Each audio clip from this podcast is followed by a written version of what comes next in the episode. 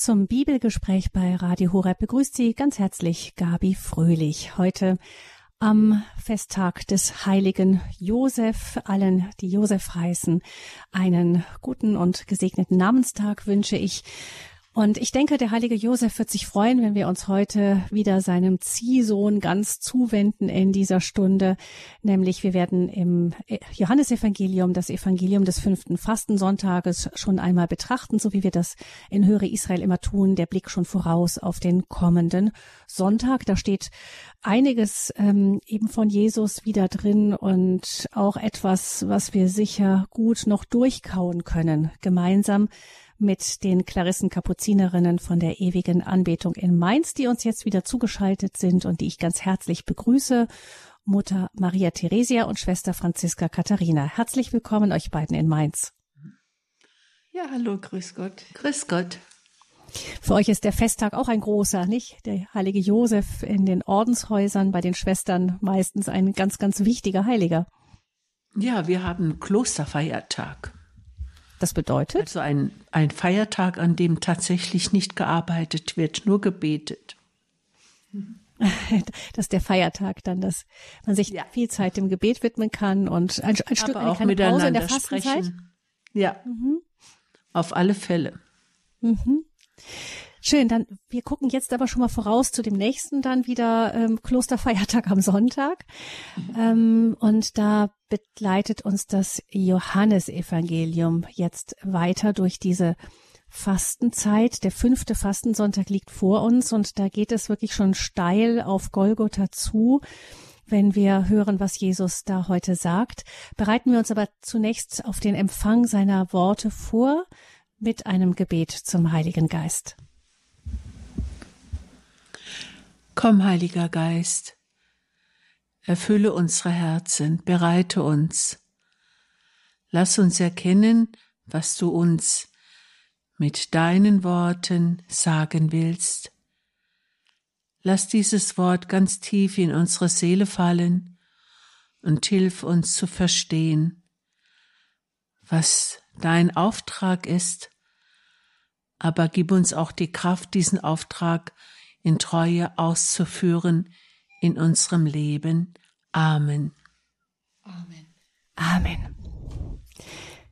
Dann hören wir jetzt, und wir nehmen uns etwas Zeit dafür, dass den Ausschnitt aus dem Evangelium vom kommenden Sonntag, und zwar finden wir den Johannesevangelium Kapitel 12, die Verse 20 bis 33, also Johannes 12, 20 bis 33. Der das Evangelium des fünften Fastensonntages, wer den Schott zur Hand hat. Ansonsten die Bibel Johannes 12, 20 bis 33. Wir freuen uns, liebe Hörerinnen und Hörer, wenn Sie sich nachher wieder an diesem Bibelgespräch beteiligen. Aber jetzt hören wir es erst einmal. Schwester Franziska wird es uns erst einmal vortragen. In jener Zeit gab es auch einige Griechen unter den Pilgern, die beim Paschafest in Jerusalem Gott anbeten wollten. Diese traten an Philippus heran, der aus Bethsaida in Galiläa stammte, und baten ihn, Herr, wir möchten Jesus sehen. Philippus ging und sagte es Andreas. Andreas und Philippus gingen und sagten es Jesus.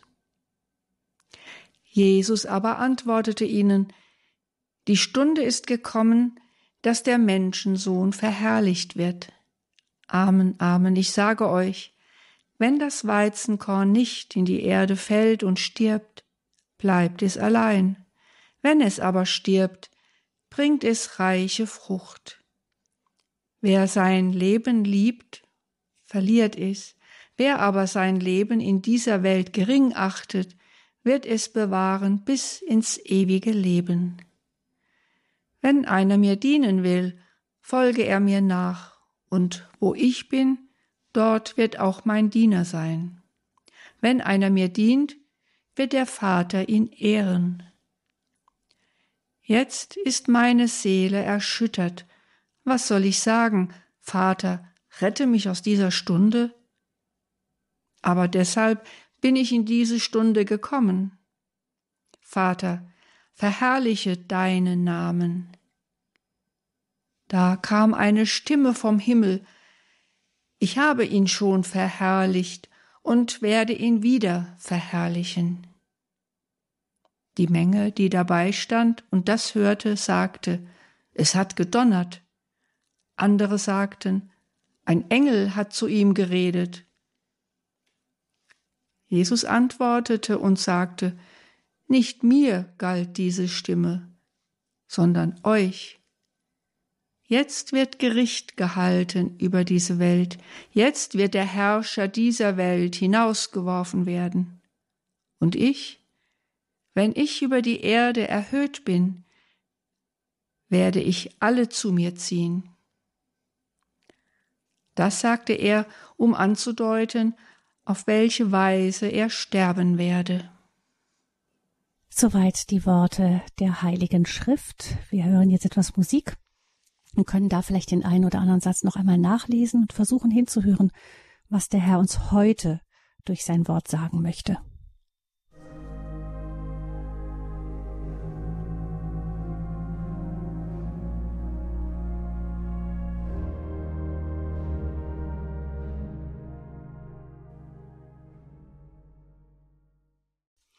Sie haben eingeschaltet beim Bibelgespräch bei Radio Horeb in der Heiligen Schrift. Die Stelle, die wir am kommenden Sonntag hören werden, ist auch der berühmte Satz, wenn das Weizenkorn nicht in die Erde fällt und stirbt, bleibt es allein. Viel anderes ist noch drumherum gesagt. Wir hören einmal, was uns angesprochen hat, so beim ersten Durchhören. Und äh, Schwester Franziska macht den Anfang. Ja, der erste Punkt ja, ich weiß gar nicht so genau, wie ich es formulieren soll. Das bezieht sich auf den Anfang dieser Evangeliumsstelle. Das scheint ja nicht so recht zu dem zu passen, was dann ab Vers 23 kommt. Das sind Griechen, also nicht Juden, also, also die Heiden der damaligen Zeit, die allerdings nach Jerusalem kommen, um Gott anzubeten.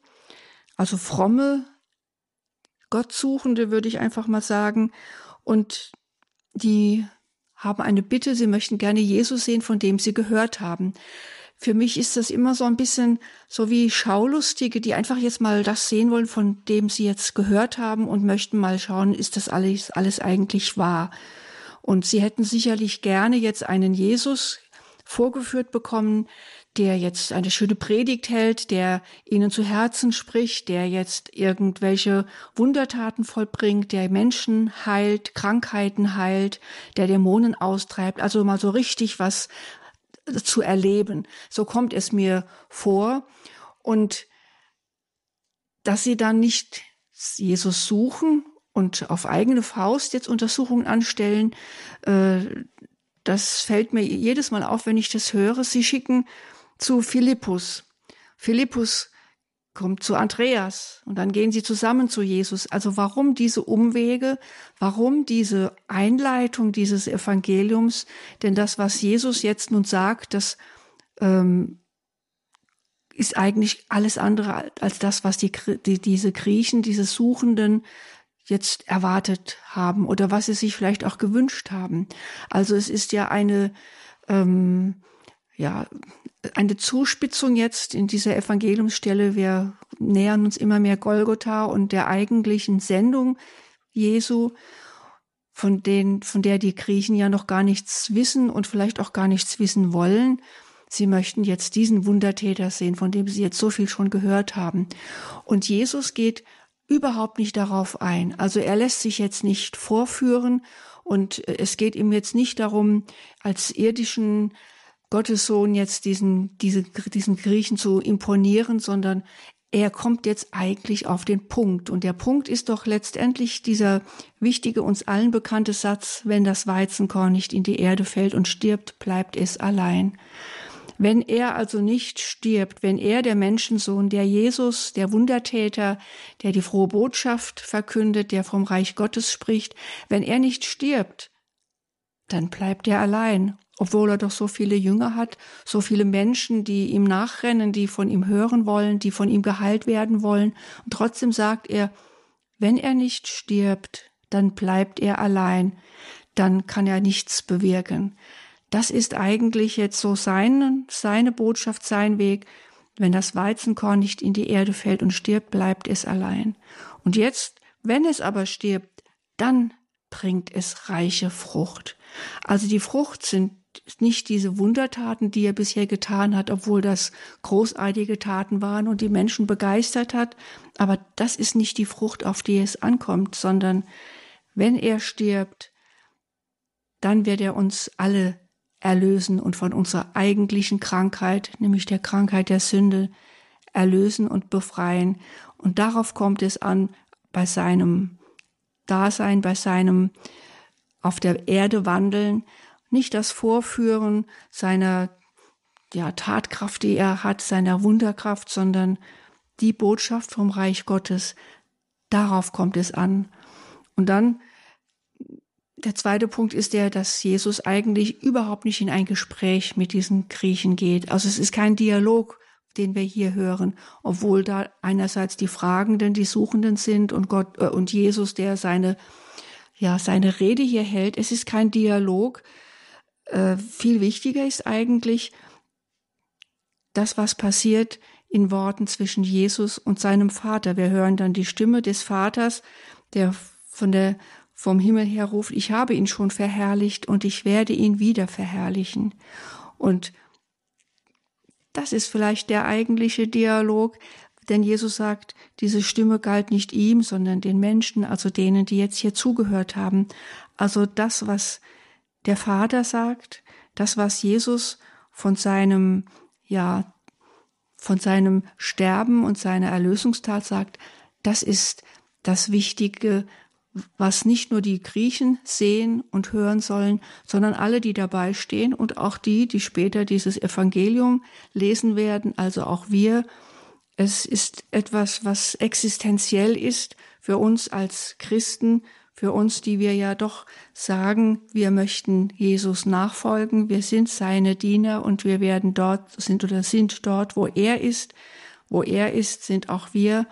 Das ist so für mich die Essenz aus diesem Evangelium. Erstmal so die ersten Eindrücke in dieser ersten Runde. Von Schwester Franziska. Vielen Dank, Schwester Franziska. Und dann geht's weiter mit Mutter Theresia. Für mich ist auch dieser erste Satz wichtig. Äh, Herr, wir wollen Jesus sehen und äh, sie versuchen, äh, eine Beziehung herzustellen denn äh, so macht man das ja auch im normalen Leben. Wir äh, gehen zu dem, der den und den kennt und der kennt wieder den und der hat es gut mit dem. Also kommen wir über sieben Ecken an die gewünschte Person. Aber so weit müssen die Griechen jetzt nicht gehen. Aber mich rührt immer wieder diese, dieser Satz, Herr, wir wollen Jesus sehen. Wir wollen Jesus sehen. Und ist das nicht auch äh, unsere Sehnsucht äh, immer wieder, wir möchten gerne Jesus sehen. Und manchmal denken wir, wie schade, dass wir diese Möglichkeit nicht hatten, weil wir viel später geboren wurden. Also uns wurde dieses Glück nicht zuteil, Jesus persönlich zu begegnen, ihm in die Augen schauen zu können, seine Art und Weise, wie er mit den Menschen umgeht, zu erleben.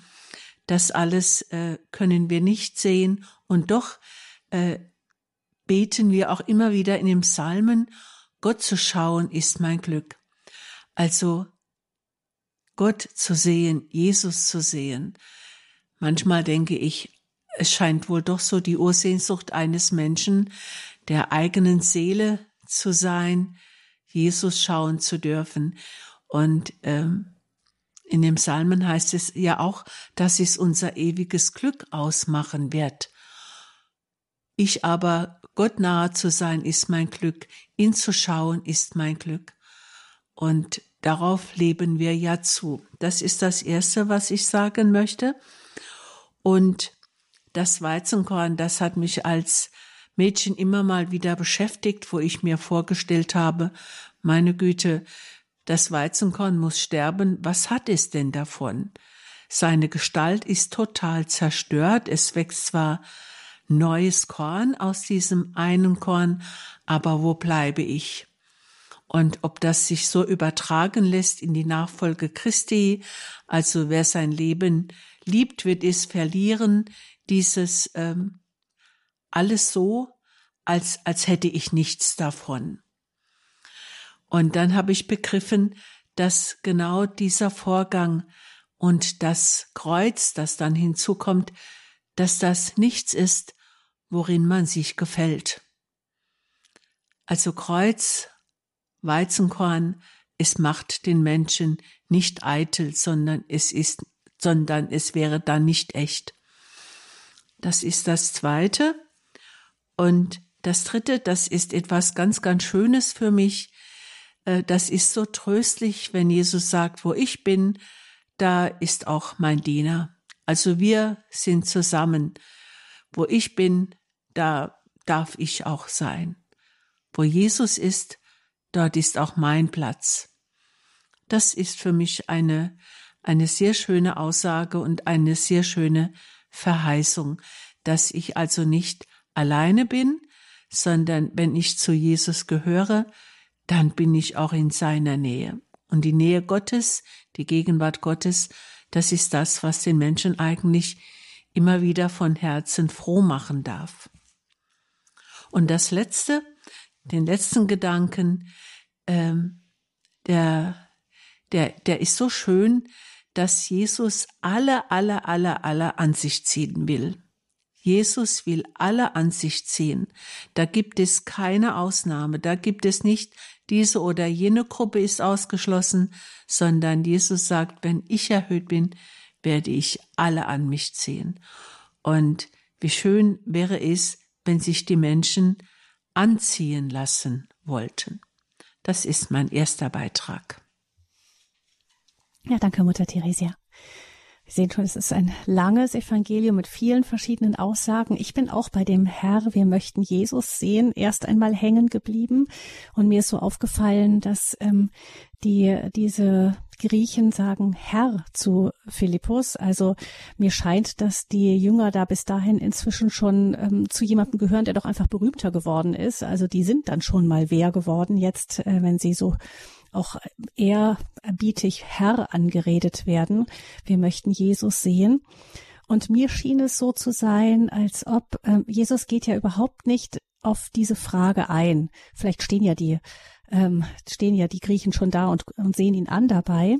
Aber Jesus geht ja gar nicht darauf ein. Und ich habe mich gefragt, was hat diese Frage von denen oder die Bitte, wir möchten ihn sehen, ähm, mit dem zu tun, was er hinterher sagt. Also er sagt ja, ähm, die Stunde ist gekommen, dass der Menschensohn verherrlicht wird. Und dann kommt das mit dem Weizenkorn. Und ich habe mich gefragt, was hat das damit zu tun? Und vielleicht ist es so, dass ähm, diese Griechen, vielleicht merkt Jesus jetzt, dass die Welt anfängt, an ihn heranzutreten. Also dass äh, jetzt sind es nicht nur die aus seinem eigenen Volk, zwischendurch gab es immer mal wieder vereinzelte Begegnungen, Samariter und so weiter.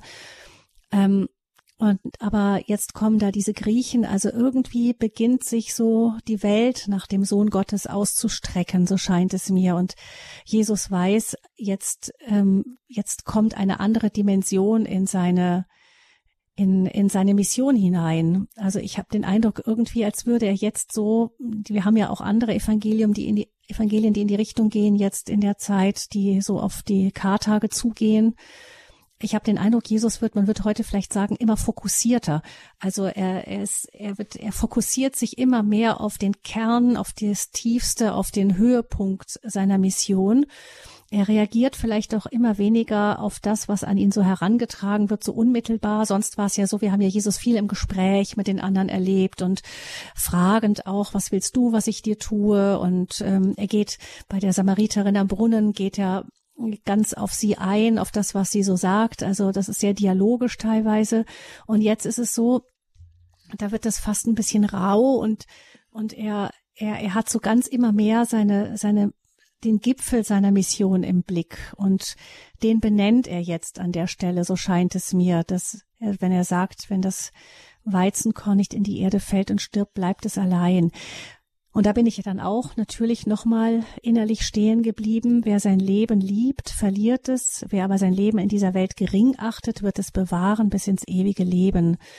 Und ich habe mir gedacht, ja, wir sind oft mit Therapien heutzutage ja zugange, um zu gucken, dass wenn jemand sein Leben ablehnt oder sich abgelehnt gefühlt hat und dann ähm, auch sein Leben ablehnt, dann ähm, ist das eine ganz ungute Voraussetzung, um wirklich zu leben, lebendig zu sein. Und das kann ja unmöglich von Jesus hier gemeint sein dieses sein Leben liebt, heißt wahrscheinlich in dem Sinne wahrscheinlich, wer an seinem Leben klebt, also wer das über alles andere stellt, also wer ähm, sein Überleben über alles andere stellt, der wird es irgendwann verlieren. Er wird wahrscheinlich mit äh, diesem leiblichen Leben, an das er sich geklammert hat, dann untergehen am Ende der Zeit, die ja für jeden von uns irgendwann kommt.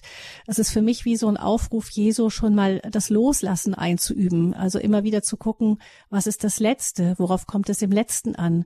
Also dieses Leben hier mit seinen Mühen, mit seinen Träumen, mit all dem, was schön daran ist oder all dem, was schwer daran ist, hat nicht das letzte Wort. Und das gibt uns am Ende die Leichtigkeit auch, ähm, ja, die Leichtigkeit von die, die dann nicht ist, wenn wir uns mit den Füßen so sehr auf dieser Erde kleben, ja, und da nicht loslassen können.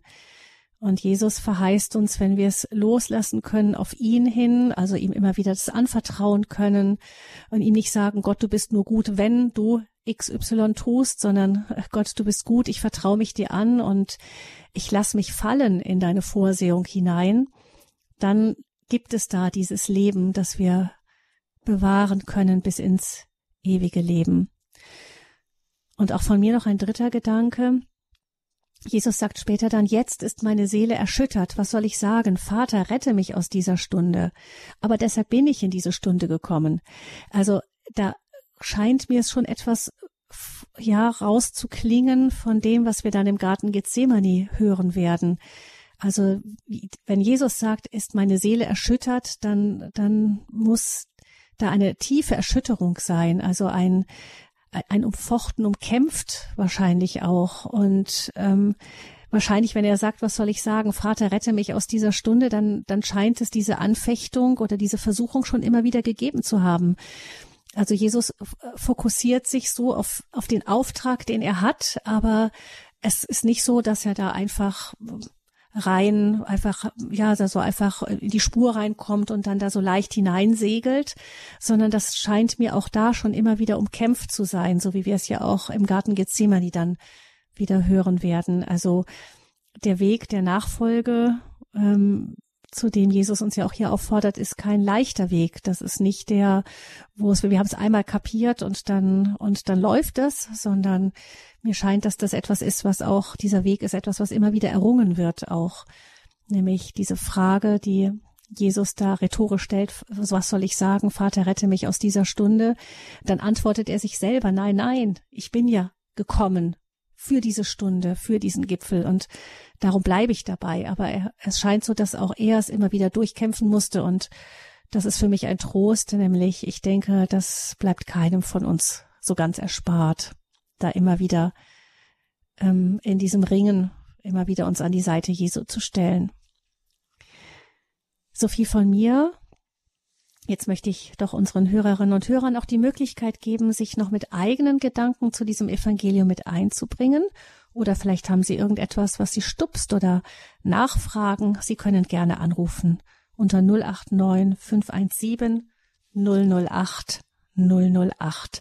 Das ist die Nummer zur Sendung hier Bibelgespräch bei Radio Horeb. Wir erweitern gerne unseren Kreis in der Bibelrunde 089 517 008 008. Nach der Musik geht's gleich weiter.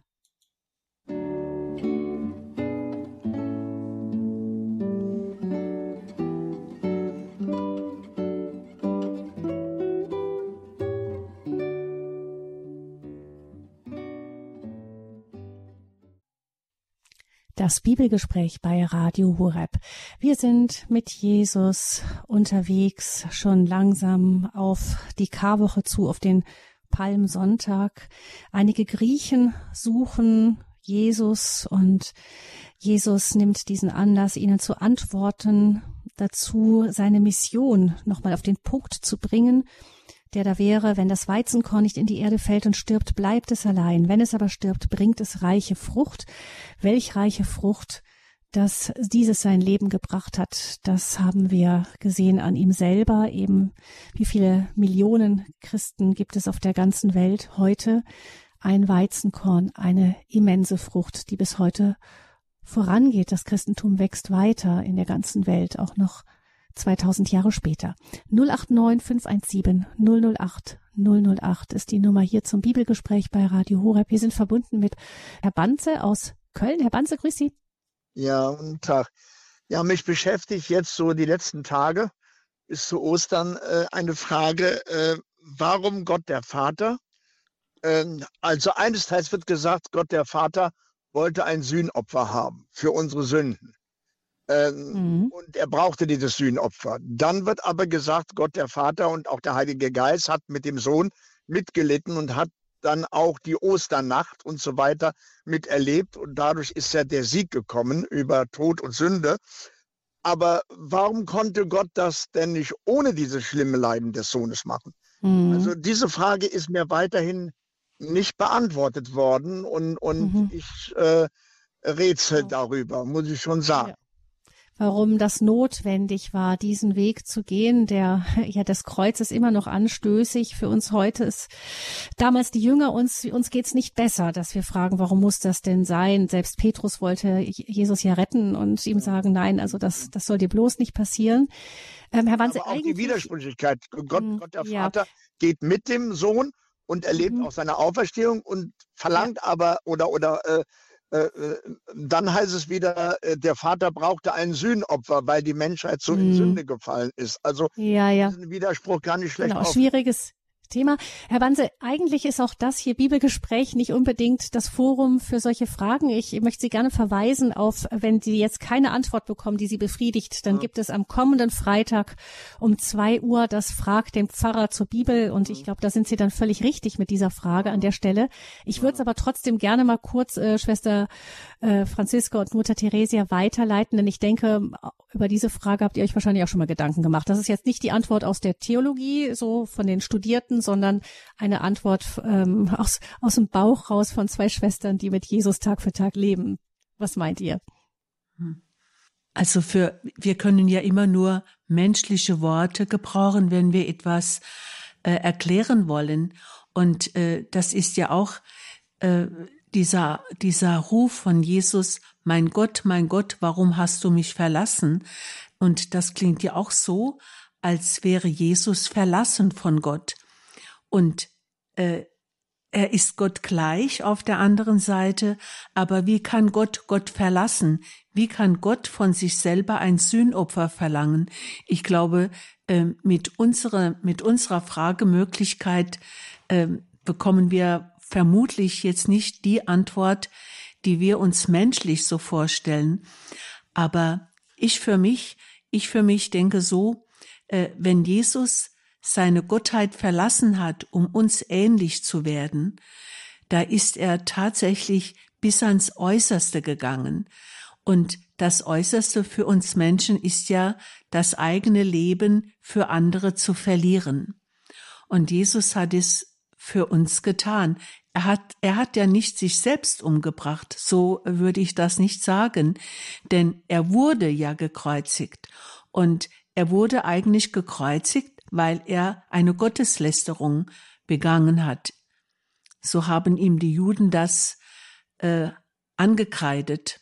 Er macht sich selbst zu Gott und wenn Jesus die Wahrheit gesagt hat und dass er Gottes Sohn ist, dann ist er für diese Wahrheit ans Kreuz gegangen.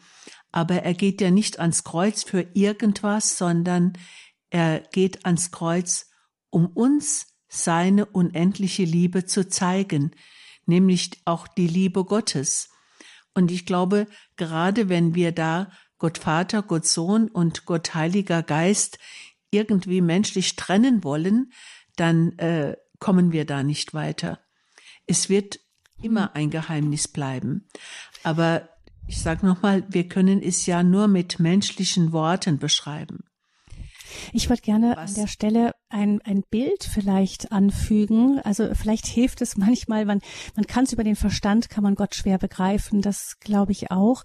Manchmal helfen Bilder. Ähm, es gibt die französische jüdische Philosophin Simone Weil, die sich ja dem Christentum sehr angenähert hat. Und sie sagt, Jesus am Kreuz, ähm, das ist der, der, Jesus am Kreuz ist der denkmalgrößte Abstand der zwischen, ähm, also Jesus geht ans andere äußerste Ende in seinem Tod. Also er Gott, wie ich, ich stelle es mir so vor, wie als würde Gott in sich selbst einen einen weiten, weiten Abgrund aufreißen, in den alle hineinpassen. Also Jesus geht an an das äußerste andere Ende, um niemanden auszulassen, um jeden noch irgendwie mitnehmen zu können.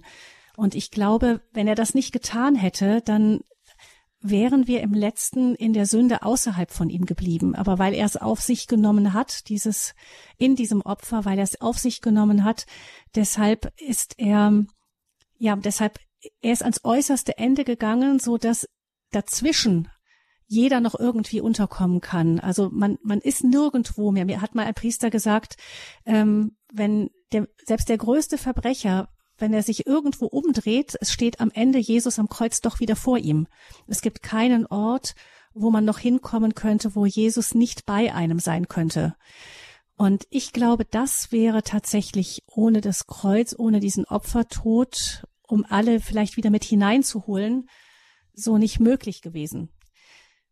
Herr Banse, ich weiß nicht, ob.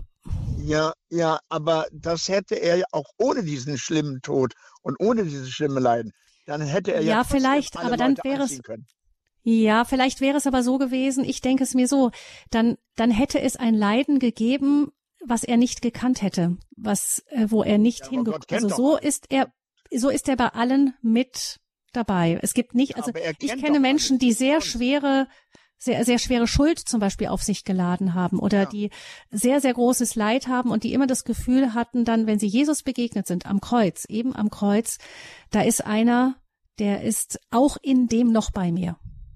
Ja, aber mhm. das hätte er ja auch ohne das Leiden, denn Gott kennt ja alles Menschliche. Er weiß ja. Ja, kennen und selber erfahren ist ein Unterschied, würde ich sagen.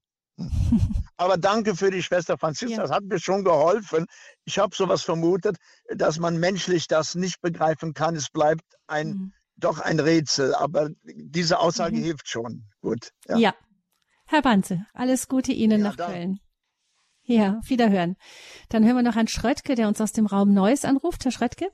Jawohl, Sie haben meinen Verstand zum Tickern gebracht. Grüß Gott auch zusammen. Ja, das Leid. Also wenn das Mensch, äh, Weizenkorn nicht stirbt, das ist ja die Ansage auf sein äh, Lösungsleiden. Damit es wieder Frucht bringt, damit der Geist Gottes wirken kann. So, das sagen wir mal verkürzt. Was das Leid angeht, die Gerechtigkeit Gottes und die Liebe muss Genugtuung geleistet werden. Das kann man nicht intellektuell erfassen, dann wäre es Sophisterei. Das bleibt Mystik. Die Gerechtigkeit und der Liebe muss Genugtuung geleistet werden. Und Gott selber nimmt es auf sich, damit man ihm nicht den Vorwurf macht, er wäre ungerecht, er wäre lieblos. Ich sage es jetzt mal ganz, ganz simpel. Ich habe als Beispiel eine liebe bekannte Dame, die dann Krebs hatte und Sorge hatte, ihr Mann käme nicht zurecht, was wird aus den Kindern oder so spürte diese Verlassenheit. Und ich habe ihr mal ein Buch gegeben über die Minne einer Magdeburger Nonne, es war aber fiktive Geschichte, über die Gottverlassenheit Jesu am Kreuz. Und ich konnte ihr nicht mehr geben, dass man da eben durch muss. Ähm, einfach das, das Hinnehmen in Liebe. Heute würde ich sagen, das Außerordentliche an Maria unterm Kreuz ist, weil wenn als Jesus auf Maria geblickt hat, wusste er, dass er nicht Gott verlassen ist, er kannte seinen Ursprung, seine Sendung, seine Aufgabe und auch die Hinwendung. Vom menschlichen Standpunkt, vom göttlichen Standpunkt natürlich ist die Dimension nicht zu erfassen. Das wollte ich mit hineingehen. Und wenn das Weizenkorn mhm. nicht stirbt, es ist wirklich ein Hinblick auf dieses Opfer, zermalmt zu sein für etwas ganz Neues und das andere eben auch die Verwandlung. Die, zum einen, es wird ja ganz neu, die Frucht neu, äh, wenn wir den nach irdischem Mannstab sehen. Aber in der göttlichen Dimension ist es die Verwandlung zu einem Leben und für uns im Geistigen zum ewigen Leben. Ich wollte es versuchen, man möglichst sticht, weil manchmal dann bringt einem das wirklich, wenn man da, da hineingeht. Also man kann das nicht sagen, er weiß doch alles. Natürlich, er ist allmächtig. Der Sein in Seienden an sich, wie Thomas von Aquin sagt, das ist eine so großartige Sache, aber das, das ist nicht vom Verstand zu erfassen. Ich habe es mal versucht und ich habe mich gedacht, ich stürze ins Nichts. Und heute kann man Bilder vom Weltall und sonst was und Ordnungen mitkriegen, wie das äh, strukturiert ist. Und ich kann jedes Mal nur sagen, wie wunderbar sind deine Herr, Herr, mit Weisheit hast du alles geschaffen, weil das doch alles ineinander übergreift. Und warum sollte es dann nicht umso viel mehr in der geistigen Welt sein? Und mhm. wir sind eben aus der Sünde herausgeworfen aus diesem Sein und wir haben diese, diese ich sag mal, diese Ordnung zerschreddert. Das ist nicht nur unsere, unser Vorfahren und die Erbsünde, sondern das ist ja unser Anteil im Ganzen. Und das heimzuholen, Gott sei Dank, sag ich nur. Ihnen noch ein schönes ein Wochenende. Schluss. Dankeschön, Herr Schröttke, für Ihren Beitrag. Alles Gute Ihnen, auch einen gesegneten Sonntag. Wir hören jetzt äh, aus Bayreuth Frau Kübner-Büttner. Küfner-Büttner, grüß Sie, Frau Küfner-Büttner. Ja, grüß Gott. Ja, ähm, ich wollte jetzt mal was dazu sagen. Und zwar, wie ich das so sehe äh, vom Verstand her, das wollte ich bestätigen, kann man das nicht äh, begreifen. Das sagen ja die Theologen auch, aber ich möchte jetzt nicht theologisch werden, weil ich auch keine bin, keine Theologin. Ja, es geht ums Vertrauen, ums Urvertrauen auf Gott. Und Jesus ist ja deswegen, er möchte eine lebendige Beziehung zu uns haben, Gott. Und deswegen ist ja auch Jesus gestorben. Ich, ich will es jetzt mal mit einfachen Worten sagen. Ja? Und das ist doch ein, ein, eine wunderbare Verheißung, weil ja Gott auch Geist ist, heiliger Geist nämlich. Ja? Und nicht das, was wir sehen und wir vielleicht denken oder, oder, oder wollen. Das heißt ja auch im Vater unser, dein Wille geschehe. Ja? Und so sehe ich das einfach und ja. Und das ist auch eine äh, Beruhigung für einen selbst, dass man ihm wirklich sich anvertrauen kann. Äh, an jeden Ort, wie Sie vorhin auch schon sagten. Äh, der andere sieht es vielleicht, äh, ja, wird irre dran, sage ich jetzt mal so, oder verirrt sich äh, in der Welt und äh, durch dieses äh, ist es tröstend, dass das auch das Kreuz auch an dort begegnen kann, noch kurz vorm Tod vielleicht. Ja? Mhm. Also kurz vorm eigenen Sterben. Mhm. Also ich sehe es einfach so, weil ich auch äh, schon Menschen begleitet habe vor Jahren, weil ich auch sowas gelernt habe. Und jetzt woanders tätig bin, ist ja auch jetzt nicht so wichtig. Aber ich weiß ja, von was ich spreche. Und da habe ich manchmal gestaunt. In einem Gebetskreis war ich mal und dann, äh, da waren auch sehr viele Ärzte und die haben auch Notdienst gemacht. Und dann erzählte eine eben, der im Notarzt immer gefahren ist, ähm, ja, also heute war ich in einem, äh, in einem Altenheim, bin ich reingekommen, war, aber der war schon gestorben. Und es war so ein Frieden in dem Altenheim. So was habe ich noch nie erlebt. Und alle waren ganz still.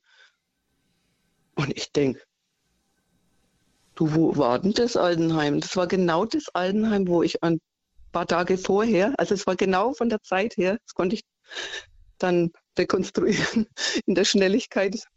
Äh, ja, das ist wirklich, äh, dass ich da drin war in dem Zimmer und ich hatte nicht viel Zeit.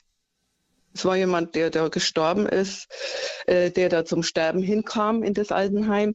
Äh, da kamen ab und zu mal Menschen, die eben dort ein Zimmer brauchten. Und ich hatte nicht viel Zeit. Und ich habe den Mann nur gefragt, der konnte auch nicht viel sprechen. Ähm, es war ein sehr großer Mann, das weiß ich noch, und sehr mager. Und darf ich äh, für Sie beten? Und er hat mir hat nur genickt, schwach ja, das wollte ich jetzt einfach mal mhm. dazu beitragen. Das habe ich dann getan. Genau, ich habe nicht viel getan. Das bis zum Schluss immer noch dasteht, um uns zu begegnen, Jesus. Dankeschön, Frau Kiefner-Büttner, für Ihren Beitrag. Auch Ihnen alles Gute nach Bayreuth. Ähm, weiter geht's mit Frau Drindel in München. Frau Drindl.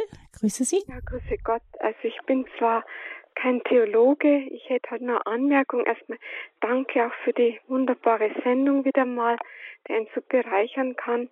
Ich hätte nur Anmerkung, also ich glaube, meine liebe Mama hat es damals sogar geäußert, ein Blut Jesu, ein Blutstropfen Jesu Christi hätte gereicht, um die Welt zu erlösen.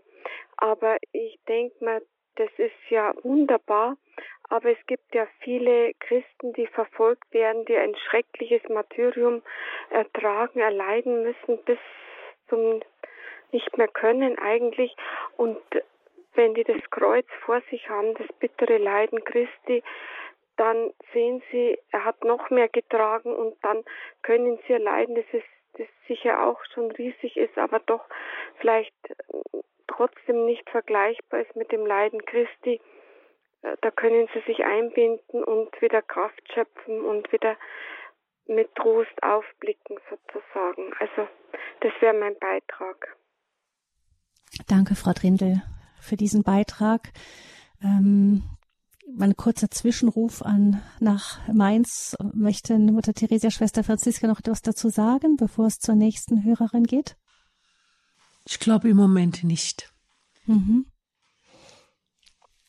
Gut, dann lassen wir das auch weiter einfach so stehen. Also wir tasten uns ein wenig schon an das Kreuz Jesu heran hier mit dem, mit dem Evangelienwort vom Weizenkorn, das in die Erde fällt und stirbt. Frau Drindl hat die Märtyrer unserer Tage genannt. Das sind ja wirklich viele. Und ähm, das sind weiterhin so Weizenkörner. Nicht man denkt, das ist von außen betrachtet so ein sinnloses Leiden. Aber ähm, in Jesus ist das anders für uns. Frau Bentfeld ist die nächste, die uns anruft aus Braunschweig. Ja, Guten hallo Tag. zusammen. Guten Tag. Ich habe da auch immer sehr viel drüber nachgedacht. Ich denke Folgendes zum Kreuz und zum Leiden. Es heißt ja auch immer wieder, er hat die Strafe auf sich genommen, die wir alle, also ich nehme jetzt wirklich mal die ganze Menschheit, weil eben dieses Kreuzesleiden ja auch so ungeheuerlich ist, muss man auch bedenken, dass das wirklich die Strafe ist für all das, was gemacht wurde an Sünde hat er auf sich genommen, bedeutet, er trägt einer Gerechtigkeit Genüge, die wir uns auch wünschen. Man erwartet von jedem irdischen Richter und Gericht, dass es ein gerechtes Urteil über jemanden spricht, der etwas gemacht hat und dass der auch bestraft wird. Ähm, das tut weh, wenn jemand einfach so ohne Strafe davonkommt, sitzt der andere da, dem das angetan wurde, dessen Kind ermordet wurde oder auch immer was. Ähm, wir erwarten das schon mal. Ich denke noch dazu, dass Gott selbst das gar nicht braucht, diese Strafe, sondern er will ja gar nicht strafen. Es wird auch gesagt, er ist wie ein ohnmächtiger Vater, der zusieht und eigentlich nicht strafen möchte. Und ich glaube, dass wir das brauchen. Ich habe gerade wieder so eindrucksvolle Bilder der Kreuzigung gesehen, wo man total erschüttert ist. Es schüttelt uns ja auch wieder zurecht, dass wir sagen, meine Güte nochmal. Und auf all das verzichtet er, das hat Jesus auf sich genommen. Eigentlich haben wir, ich sage jetzt wirklich wir alle, betone ich nochmal, das verdient was Jesus für uns gesühnt hat. Ich denke wirklich nicht in erster Linie, Gott braucht das, sondern wir brauchen das. Denn wenn, also Gott, glaube ich, kann und ist auch gewillt, uns einfach zu verzeihen, ohne Strafe, wie das auch öfters irdische Väter tun, dass sie ihr Kind dann nicht verhauen, wenn ihm gebeichtet hat, äh, ich habe das und das gemacht, Papa.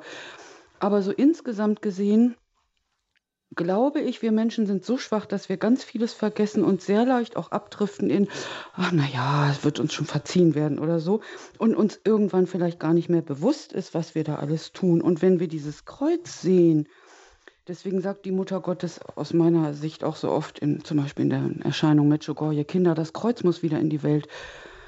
Wenn wir das Kreuz sehen, werden wir erinnert, dass wir so viel schlimme Sachen machen, also alle Menschen. Dafür ist das wichtig, so sehe ich das. Gott braucht es für sich nicht. Er würde auch so uns verzeihen können, aber ich glaube nicht, dass wir, dass uns das sozusagen gut tut. So schwach wie wir sind. Das war mein Beitrag. Mhm. Ja, Frau Benfeld, danke schön für Ihren Beitrag auch. Alles Gute nach Braunschweig. Ähm, Mutter Theresia, Schwester Franziska, wir spüren, wie, wie das schwierig ist. Man tastet sich da so langsam heran an, an das Kreuz und es ist trotzdem schwer zu greifen. Auf der einen Seite, ja, wir verstehen es, wenn etwas einfach nur Schwamm drüber, da, das wird einem schweren Vergehen irgendwie nicht gerecht. Auf der anderen Seite, wenn jemand anderes gestraft wird als der Täter, ist es ja auch nicht irgendwie richtig befriedigend. Ähm, ich glaube nicht, dass wenn ähm, irgendwie etwas Schlimmes meinen Kindern passieren würde, ich dann glücklich wäre, wenn dann jemand anderes als der eigentliche dann äh, den Rüffel abkriegt. Ähm, also wie man es dreht und wendet, es ist immer nur so weit, so ein Herantasten, aber wir spüren an all dem, was gesagt wurde, ist immer auch vielleicht ein Teil der Wahrheit von dem Ganzen, die wir äh, schwer auf einen Punkt bringen können. Aber klar, es gibt, heißt auch immer von der Theologie her, Gerechtigkeit, also Liebe ohne Gerechtigkeit, das gibt es dann auch wieder nicht. Ja, ich glaube schon auch, dass das Kreuz immer quer bleibt, bleiben wird, so viel wir auch drüber nachdenken und drüber sprechen. Äh, das Kreuz ist anstößig, aber gleichzeitig, es ist gerade schon gefallen, das Wort der Liebe. Also es ist ein Zeichen der Liebe, trotz all der Grausamkeit, die damit verbunden ist. Und ich muss immer wieder an das Wort denken, es gibt keine größere Liebe, als wenn jemand sein Leben gibt für seine Freunde. Also nicht für seine, für die Schuldner oder für die Sünder, sondern für seine Freunde.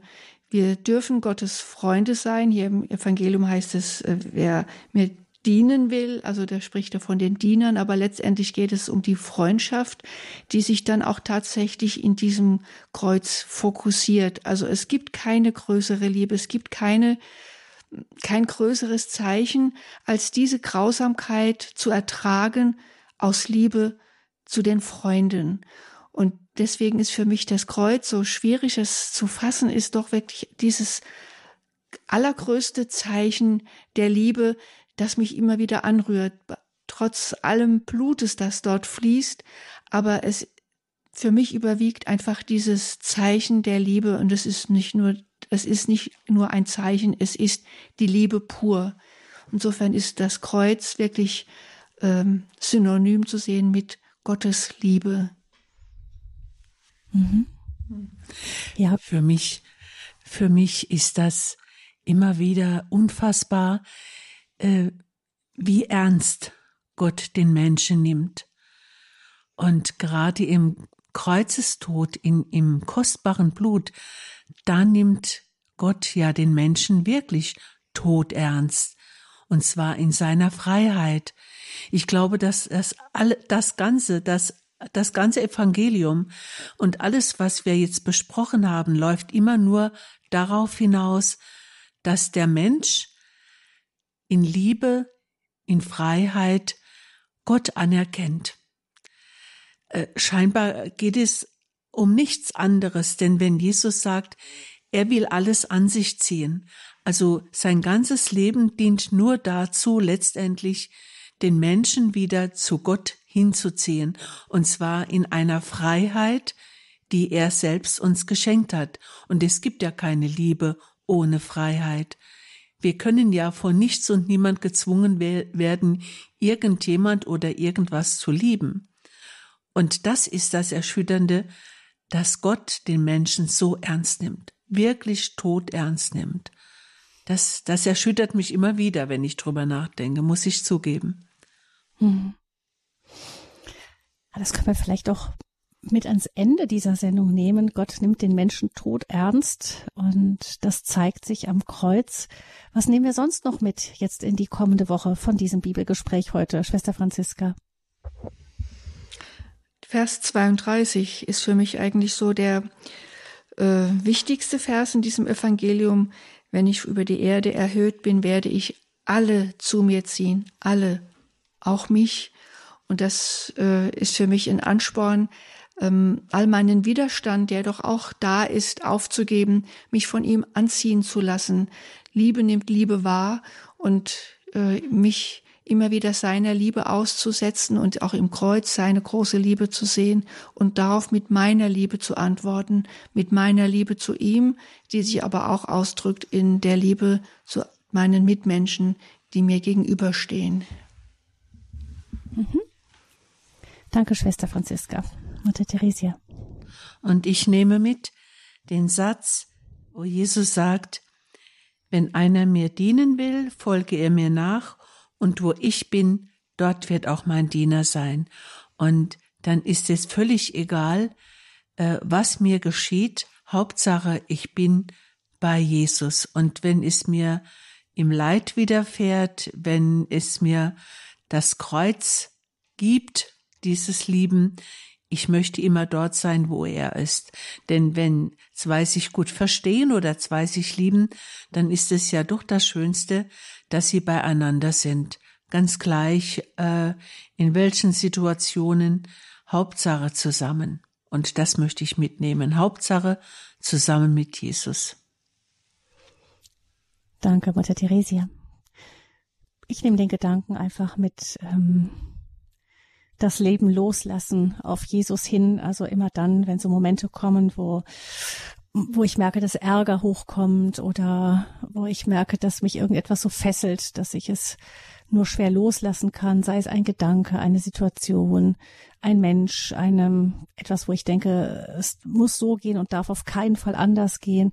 All diese Momente, wo ich merke, dass so das Leben um mich herum so etwas hat, was ja, was so fest ist, was so an dieser Erde festhaftet. Da möchte ich gerne lernen, weiterhin auf Jesus hin loszulassen und ihm ganz zu vertrauen. Ja, das nehme ich mit. Ich hoffe für Sie, liebe Hörerinnen und Hörer, war auch etwas dabei. Danke für Ihre zahlreiche und vielfältige Teilnahme hier an diesem Bibelgespräch bei Radio Horeb. Dankeschön.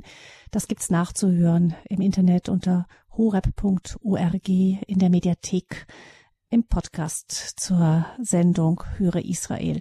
Vielen Dank, Mutter Theresia, Schwester Franziska. Wir wünschen euch noch eine gesegnete restliche Fastenzeit und dann eine gute und gesegnete Kar- und Osterzeit, Woche erst einmal. Ähm, danke, dass ihr euren, euren Klosterfesttag mit uns verbracht habt. Eigentlich keine Arbeit. Ich höre raus, äh, Radio Horeb ist für euch nicht wirklich Arbeit. Nein.